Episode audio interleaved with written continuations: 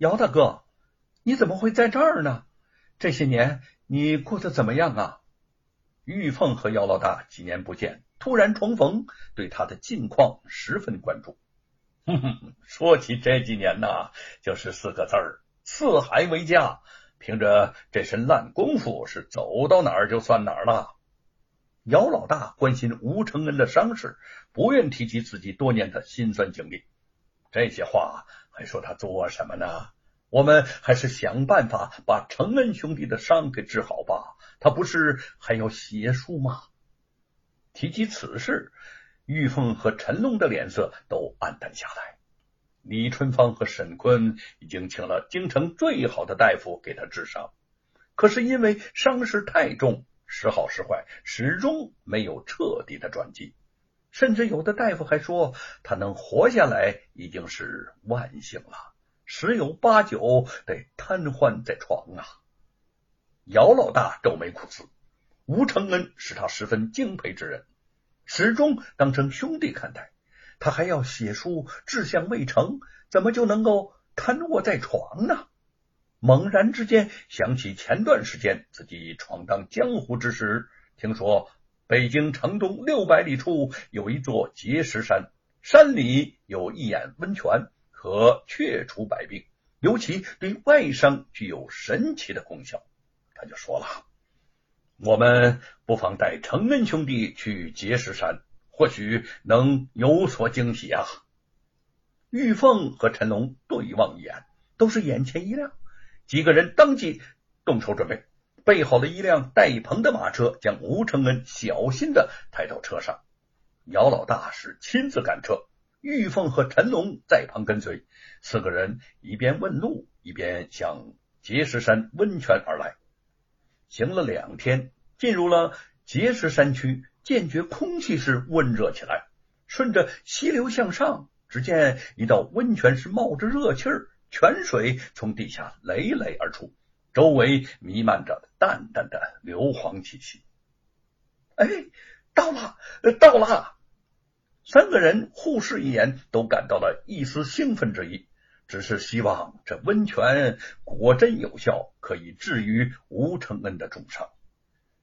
玉凤和陈龙跳下马，刚想要撩开车帘将吴承恩扶出，前方的人影闪动，一个手持宝剑的女子从旁边的山崖一跃而下，挡在了他们的面前，问道：“你们是什么人呐？”玉凤脱口而出：“雪雪燕嫂嫂。”这姑娘长身玉立，容貌清丽，眉目间带着一种英气，竟与白雪燕长相有七八分的相似。陈龙还未觉得怎样，玉凤和姚老大都惊呆住了。姚老大只觉得脑中轰鸣，无数惊喜兴奋之情蜂拥而至，周遭的一切萧然而去，只剩下眼前这姑娘的面容光彩四溢的对他微笑着。他喃喃自语：“雪雁，雪雪，杨子。”扔掉了九齿钉耙，他张开双臂就想向那个姑娘扑去。狂徒，太过无礼！那个姑娘目中闪过惊怒之色，手中剑阳寒光一闪，姚老大的左臂已经中了一箭。玉凤急忙跑上前，将他一扶了起来。他远比姚老大旁观者清啊！这时心神一定，已经认出那个姑娘并非白雪燕。只不过长得十分的神似，骤见之下难免让人心神恍惚。